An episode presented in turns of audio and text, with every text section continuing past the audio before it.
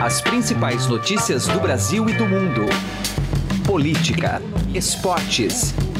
Informação com a credibilidade do maior jornal do país. Estadão Notícias. Olá, tudo bem com você? Eu sou Emanuel Bonfim e está começando a partir de agora mais uma edição do Estadão Notícias, nosso podcast com análises, entrevistas e informações sobre os temas mais importantes do momento no Brasil e no mundo.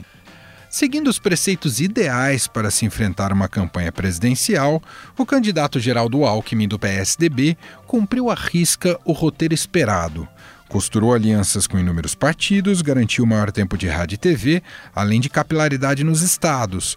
Mostrou capacidade de aglutinação política e estrutura partidária.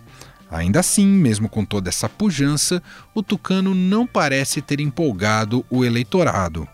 Nas cinco rodadas das pesquisas Ibope, Estadão e TV Globo, realizadas desde 20 de agosto, ele não frequentou a casa dos dois dígitos nas intenções de voto. A última delas, inclusive, que foi divulgada na segunda-feira, tinha apenas 8% e vê, à distância, os extremos galgarem um espaço mais provável de segundo turno. A 11 dias da realização do primeiro turno das eleições, o que resta a Alckmin? Ele ainda reúne condições para se viabilizar? Qual estratégia adotar? Os eleitores, motivados por um sentimento antipetista, hoje em grande medida com Bolsonaro, poderiam migrar o voto para ele? Episódio de hoje discute o futuro da candidatura de Geraldo Alckmin, além de seus erros e acertos, num bate-papo com a repórter de política do Estadão, Adriana Ferraz. Na coluna direta ao assunto de hoje, José Neumann Pinto fala sobre o fim do devaneio da terceira via no cenário eleitoral brasileiro. A edição desta quarta-feira também faz um balanço da viagem do presidente Michel Temer aos Estados Unidos. Conversamos com a correspondente do Estadão no país, Beatriz Bula. Esse é o Estadão Notícias. Seja bem-vindo e boa audição. Eleições 2018. Estamos recebendo aqui em nosso estúdio a repórter de política do Estadão, Adriana Ferraz. Vamos falar sobre cenário eleitoral. Nosso foco especificamente é Geraldo Alckmin e agora o prosseguimento de sua campanha até o dia 7, quando tem a realização do primeiro turno das eleições. Primeiro, deixa eu cumprimentá-la, Adriana, que também faz parte do time diário das eleições, de segunda a sexta-feira, nove e meia da manhã, na Rádio Dourado, em São Paulo. Para quem estiver fora de São Paulo, consegue acompanhar também pela internet. Tudo bem, Adriana? Tudo bem, olá. Seja Tudo muito bem-vinda. Bom, Dri, a gente já acompanhou esse último res resultado do, do Ibope, né? E por que, que a gente está puxando o Alckmin hoje? Porque sempre houve e ainda há uma grande expectativa com relação à campanha e à viabilidade da candidatura dele, por tudo que ele construiu, o tempo que ele vem construindo essa candidatura. Sim. Fato é que no Ibope, desde a pesquisa do dia 20 de agosto, em todas elas ele não passou ainda dos dois dígitos, sempre abaixo dos dois dígitos. Já foi, já atacou inúmeras frentes, múltiplas estratégias e continua ali empacado em 8% das intenções de voto. Então tem uma pergunta central para você, Adriana o que resta a Alckmin a partir de agora? Pergunta fácil de ser respondida. Olha, eu diria que ele, como bom católico, em primeiro lugar, tem que rezar muito, como nunca rezou na vida. Fazer uma promessa, talvez. Tô brincando, olha, o que resta a Alckmin, não sei nem se eu sei responder essa pergunta, não sei nem se eles sabem responder essa pergunta. Mas o que a gente percebe é que há duas estratégias em campo ainda. Uma delas, que é a principal, é bater na tecla de que o eleitor que não quer a volta do PT não pode votar no Bolsonaro, porque se ele votar no Bolsonaro, ele vai abrir o caminho para a volta do PT. É bater na tecla do antipetismo. Acho que isso é o que resta a Alckmin. Respondendo isso, acho que é o que resta a Alckmin. Mas o complicador aí é que tem que imaginar que esse eleitor do Bolsonaro precisaria conseguir se desligar do Bolsonaro, mas tem sido um voto muito cristalizado Sim. até agora, né? Ou então Adri? acreditar que é, no segundo turno o Bolsonaro tem menos chances com o PT do que o Geraldo Alckmin. Não abandonar o Bolsonaro porque não quer o Bolsonaro, mas fazer um raciocínio aí lógico, que é o que o Alckmin quer emplacar, de que só o PSDB, só o Alckmin tem condições de vencer o PT no segundo turno. A nossa última pesquisa Ibope já mostra isso. Bolsonaro, na penúltima, vencia em alguns cenários Agora ele não vence, só com a Marina que ele tem mais chance. Empata, né? Com o Alckmin ele perde, com o Ciro ele perde. Então o Alckmin e a campanha dele vai bater nessa tecla, imagino eu, até o final, de que se você não quer, você eleitor, não quer a volta do PT, volte no, Al no Alckmin, porque ele é o que tem mais chance de vencer o PT no segundo turno. E tem uma outra estratégia, que essa acho que é mais difícil de emplacar, que começou na semana passada, começou há uns 10 dias aí, que é a estratégia anunciada pelo ex-presidente Fernando Henrique de tentar novamente unificar as candidaturas do centro, num movimento aí para convencer um, pelo menos, ou mais que um dos outros candidatos do centro, como Álvaro Dias do Podemos, Henrique Meirelles do MDB e a própria Marina Silva da Rede, a desistirem da candidatura. Então, se já não é fácil emplacar é, que é Alckmin que vai vencer o PT no segundo turno, acho que convencer as demais candidaturas não é impossível, mas pelo menos por enquanto eles não têm tido êxito nisso. É, por mais que ele tenha sido muito habilidoso na construção da sua candidatura, segundo os métodos da política tradicional, né, regimentou alianças, muitas alianças, tempo de televisão, ah, enfim, construiu essa candidatura dentro daquilo que a gente já conhece de outras eleições. Ah, por que, que o, o Alckmin não está emplacando? Ele está pagando um preço do PSDB ter batido muita cabeça desde 2014 até hoje, Dri? A gente pode dizer sim. isso? O fato do PSDB ter, parte dele ter entrado no governo Temer, ele também paga esse preço? Acho que são várias explicações, né? Essas duas que você mencionou certamente estão nessa lista. É, a questão do Aécio Neves, na minha opinião, conta muito, né? O Aécio ter se envolvido nesse escândalo de corrupção é, não é qualquer tucano, é o ex-presidente do partido e o, o, tucano que quase venceu a Dilma em 2014. Quase foi nosso presidente, foram menos de 3 milhões de votos de diferença. Então, isso eu acho que pegou muito no Alckmin. Mas há outras questões, a gente conversando com cientistas políticos e com aliados do próprio Alckmin, ele não é uma pessoa fácil de lidar. Ele não é um produto, falam assim, ele não é um produto fácil de vender. Se a gente fizer uma comparação fácil, né, para as pessoas entenderem. Por quê? Ele não tem esse discurso emocionado, que outros políticos têm e que hoje acho que é quase que uma exigência para o eleitorado, né? Não fala grosso, não, não faz frases de efeito, né? É, como o Bolsonaro, que é antissistema, ou como o Ciro, que muito inteligentemente, às vezes até exagera um pouco o tom e muita gente fala que isso é calculado. O Alckmin não, ele segue aquela personalidade dele, sempre muito centrada, a voz não é alta, né? Ele foca o discurso dele mais em propostas, o que teoricamente é bom, né? Propostas é, para melhorar os serviços públicos do Brasil e tudo mais. Agora a questão é, ele faz o discurso que o eleitorado hoje quer ouvir? Muita gente acha que não. Quer dizer, a gente está chegando à conclusão que o eleitorado não vota com base em propostas, não.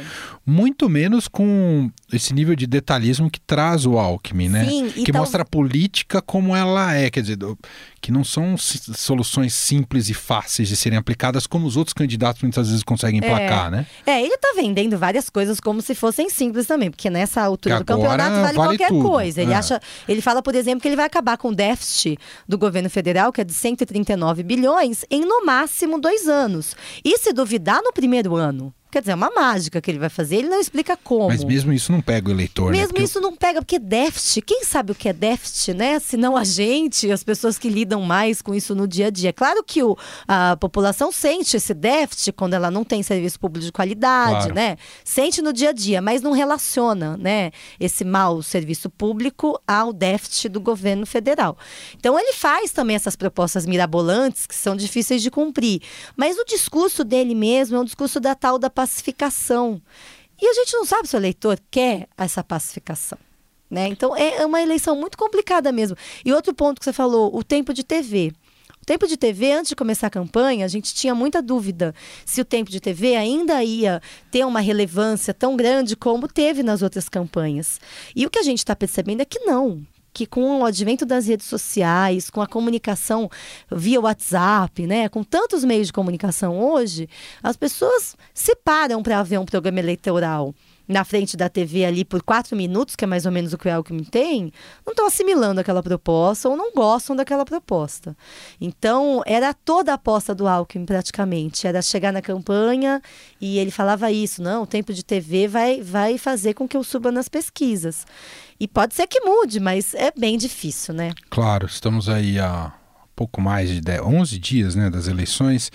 Ah, você acha então que nessa reta final, a campanha dele, o próprio Alckmin, que eles vão bater o martelo mesmo é para essa questão do segundo turno, de tentar falar para o eleitor do Bolsonaro, não adianta você passar o Bolsonaro para o segundo turno, que ele não vai ganhar lá na frente e o PT vai ganhar. Isso. Ele vai tentar fazer com que isso surta efeito. É, é o que isso. a gente percebe hoje nas peças publicitárias que eles estão colocando no ar e na, pró na própria articulação da campanha. Né? Ainda tem um pouco de ataque ao Bolsonaro, eles não esqueceram isso. Também faz parte da estratégia atacar, atacar os líderes. Né? Os líderes das pesquisas são sempre os mais atacados. Então ele tem que atacar o Bolsonaro também. Mas nos últimos dias, a questão do antipetismo, essa pesquisa Ibope mostra que os antipetistas estão indo para o Bolsonaro em grande escala aumentou de 53% para 59%. Bolsonaro tem 59% dos votos antipetistas. É muita coisa, né? Tá tudo com ele quase. Mas ao mesmo tempo tem 46% de rejeição. De rejeição. Ele é praticamente inviável. né? Isso, e no segundo turno diz que quando você chega perto dos 50%, você não consegue se eleger. O Alckmin, por sua vez, tem 20% de rejeição.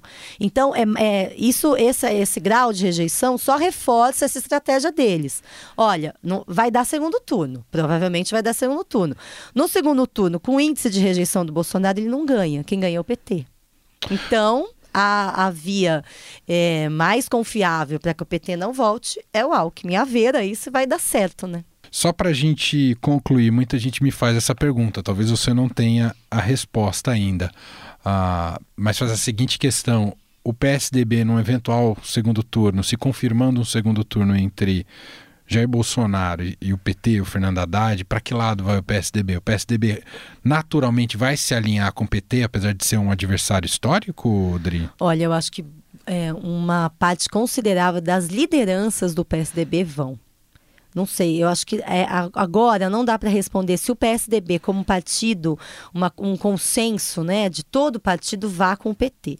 Mas eu acho que uma boa parte dos líderes tucanos vão declarar voto no PT contra o Bolsonaro. Fernando Henrique Cardoso já deixou isso bem claro e acho que os que participaram da fundação do partido, em função desse risco à democracia que muitos atribuem ao Bolsonaro, em função da, das diversas falas deles em relação às mulheres, aos gays, enfim, eu acho que o PSDB ele começou com um movimento quase que de esquerda, centro-esquerda, é, né? um partido de centro-esquerda. Eu acho que por essa característica inicial do PSDB, muitos tucanos ficariam muito constrangidos em apoiar o Bolsonaro.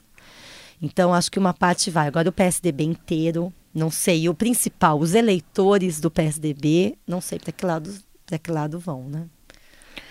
Muito bem, está aqui Adriana Ferraz, uh, repórter de política do Estadão, nos ajudando a refletir sobre essas estratégias e o que resta ao candidato Geraldo Alckmin do PSDB até, até o dia 7 eh, da realização do primeiro turno das eleições. Dri, muito obrigado aqui Obrigada. pela participação mais uma vez. Um Deve abraço. ter ajudado alguém, sei lá. Estadão Notícias.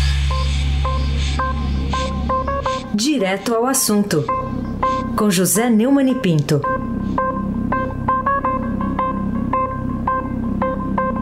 Durante algum tempo se alimentou a ilusão de que a grande solução era ficar na terceira via. Marina era a terceira via, depois Ciro virou a terceira via, e até o Alckmin do PSDB agora se propõe como terceira via para evitar as radicalizações. Evitar as radicalizações é tudo que os eleitores brasileiros, em quase toda a totalidade, não querem. pois é, de um lado nós temos os lulistas fanáticos que acreditam que o Lula foi injustiçado e que votarão no Andrade, Adraque, ou seja lá o que for, o Haddad, né? É, para é, tirar o Lula da cadeia, para dar indulto, para colocar o herói de volta aos quadrinhos. Do outro lado, aqueles que odeiam Lula até a morte e que querem evitar qualquer participante do PT no comando da nação, até porque foi no comando do PT que nós caímos nessa crise com desemprego e tudo mais. Então, o frappé, o candidato em cima do muro, era o que aparentemente ninguém queria. Agora vem a pesquisa do Ibope e confirma. Terceira via não tem a menor chance. Nós temos um candidato dos que amam Lula e que querem tê-lo por perto e que querem voltar a viver a felicidade que viveram no, nos governos dele. Do outro lado, nós temos o candidato que representa exatamente o oposto a garantia de que Lula e o PT estarão longe de cargos de poder no governo federal, já que dos estados vai ser mais difícil tirar. Então, terceira via, bye bye.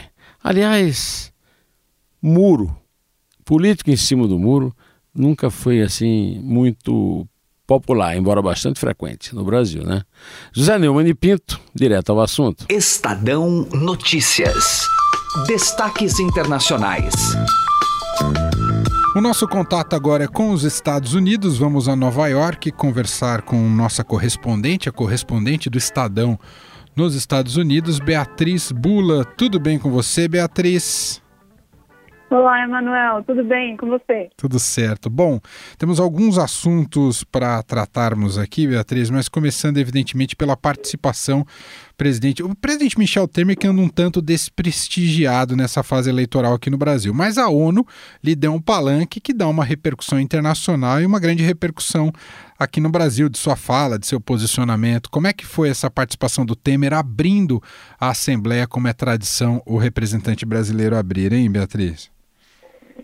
Pois é, Manuel, o presidente brasileiro é sempre o primeiro a, a discursar na Assembleia Geral das Nações Unidas, o primeiro dos mais de 190 países, é, o que dá uma importância né, para a fala dele, mesmo porque ele vem logo antes do presidente dos Estados Unidos. Então, a, a sala, a plenária da ONU estava totalmente lotada nessa manhã, ouvindo o presidente Michel Temer. É, ele falou é, bastante sobre questões ligadas é, às relações internacionais, então ele defendeu o multilateralismo, a relação, é, a fortalecimento de organismos como a própria ONU é, e coisas que o Brasil faz, que na visão dele é, são respostas a essa integração entre os países. Mas ele também falou das eleições no Brasil, de uma forma rápida. Não, e até, desculpa te interromper, até corajosa, né? Um pouco tentando defender o seu legado, não é, Beatriz? Exatamente. Ele falou que ele sai com a consciência tranquila é, de quem fez o trabalho e que vai entregar um país melhor do que o que ele pegou quando ele assumiu é, o governo depois do impeachment da presidente Dilma Rousseff. Então falou que foi superada uma grande recessão e que o próximo presidente aí que chegar é, a partir de janeiro do ano que vem é, vai receber o país em melhores condições do que as que ele recebeu. Bom, antes da gente falar da participação do presidente americano Donald Trump também na, na Assembleia da ONU, ainda sobre o presidente Michel Temer, evidentemente não nesse discurso, mas aí na sua visita aos Estados Unidos, ele voltou a tocar num tema que parecia que já tinha ido para o espaço aqui no Brasil, pelo menos nessa, nesse mandato, que é a reforma da Previdência. Isso voltou à tona na, na, no discurso do Temer aí em Nova York, Beatriz? Voltou à tona, Emanuel. Ele quer usar o fim do mandato dele é, para tentar emplacar de uma vez a reforma da Previdência no Congresso. Ele falou, não falou isso aqui na ONU, né? Porque na ONU ele focou mais em questões internacionais, como eu falei, integração global, situação dos refugiados da Venezuela. Mas antes de chegar na ONU, um dia antes, ele foi um evento com empresários americanos aqui em Nova York. Foi acompanhado, inclusive, do ministro da Fazenda, dos ministros que vieram na comitiva brasileira. E aí ele falou que ele se comprometia a, passadas as eleições, é, começar de novo um movimento para tentar fazer a reforma da Previdência ser votada nesse ano. Segundo ele, como os congressistas já terão passado a fase de eleição, eles poderão analisar de novo a reforma da Previdência, que é uma reforma é, que causava muito receio nos parlamentares por ser considerada de uma certa forma impopular. Então, o presidente quis dizer aí, em outras linhas, de uma forma indireta, que agora, depois das eleições, com os parlamentares eleitos ou não eleitos, eles ficam mais livres é, para encampar é, o discurso da reforma da Previdência e voltou a falar que esse é um tema central no Brasil e que é muito necessário, é, enfim, para as contas públicas brasileiras. Bom, e para a gente concluir, vamos entrar agora no capítulo Donald Trump. Um, só uma questão curiosa, ele, ele chegou atrasado, foi isso, Beatriz? Ele chegou atrasado, cerca de 20 minutos atrasado, e que quebrou a tradição de ele ser o segundo a discursar. Então, normalmente é o primeiro é é o presidente do Brasil e o segundo é o presidente dos Estados Unidos, mas o Trump não chegou a tempo. E é um sinal aí um pouco, né, Manuel? Ele não deu nenhuma justificativa para esse atraso e, e, fez um discurso na contramão dos outros que vinham antes dele. Então, não fez um discurso enaltecendo a importância de organismos como a ONU. Ele até falou da importância da ONU, é, mas ele, ele usou o discurso dele para falar que, enfim, o importante ali para ele é o, a soberania dos Estados Unidos, mais do que esse globalismo que ele chama. Então, é de novo um discurso dele é, isolando os Estados Unidos. Ele fez ataques aí ao Irã, é, falou que eles vão voltar a aplicar sanções ao Irã, fez ataques à Venezuela, mas falou de progressos na relação com a Coreia do Norte. No entanto, foi um discurso bastante na contramão de outros, como do próprio presidente Michel Temer, que destacou a importância de os países se unirem e confiarem em organismos como a ONU é, para resolver conflitos entre as nações. Muito bem, está aí um saldo da, da Assembleia da ONU, né, ou pelo menos aspectos importantes dela, a participação do presidente Michel Temer, uh, trazidos aqui pela Beatriz Bula, correspondente do Estadão nos Estados Unidos. Beatriz, muito obrigado aqui pela sua participação em nosso programa, um grande abraço para você. Eu agradeço, Emanuel. Um abraço. Estadão Notícias. Quarto encontro do ciclo de palestras Repensando a Cidade São Paulo em Transformação. Na quinta-feira, dia 27, você vai ficar por dentro das oportunidades de negócios e investimentos da nova economia. Saiba o que vai acontecer daqui para frente com as empresas conectadas nessa nova era digital e os impactos da tecnologia nos hábitos de consumo. Venha para o espaço do investidor da Vitacom na quinta-feira, dia 27, para assistir às palestras palestras de Leandro Espósito, Country Manager do Waze no Brasil, e do Eduardo Musa, CEO e fundador da Yellow. Não perca tempo e entre agora mesmo no site da Vitacom para garantir a sua presença. As vagas são limitadas, acabam muito rapidamente. Acesse agora vitacom.com.br e venha até a Faria Lima 4540 no espaço do investidor da Vitacom para acompanhar o quarto encontro do ciclo de palestras Repensando a Cidade, São Paulo em Transformação. Estadão Notícias desta quarta-feira vai ficando por aqui. Contou com a apresentação minha, Emanuel Bonfim, produção de Gustavo Lopes e montagem de Nelson Volter. O diretor de jornalismo do Grupo Estado é João Fábio Caminuto. De segunda a sexta-feira, uma nova edição deste podcast é publicada. Tem tudo no blog Estadão Podcasts. Estamos também presentes na Deezer, no Spotify e no Google Podcasts. E quer mandar um e-mail? podcast@estadão.com. Um abraço para você, uma excelente quarta-feira e até mais. Estadão Notícias.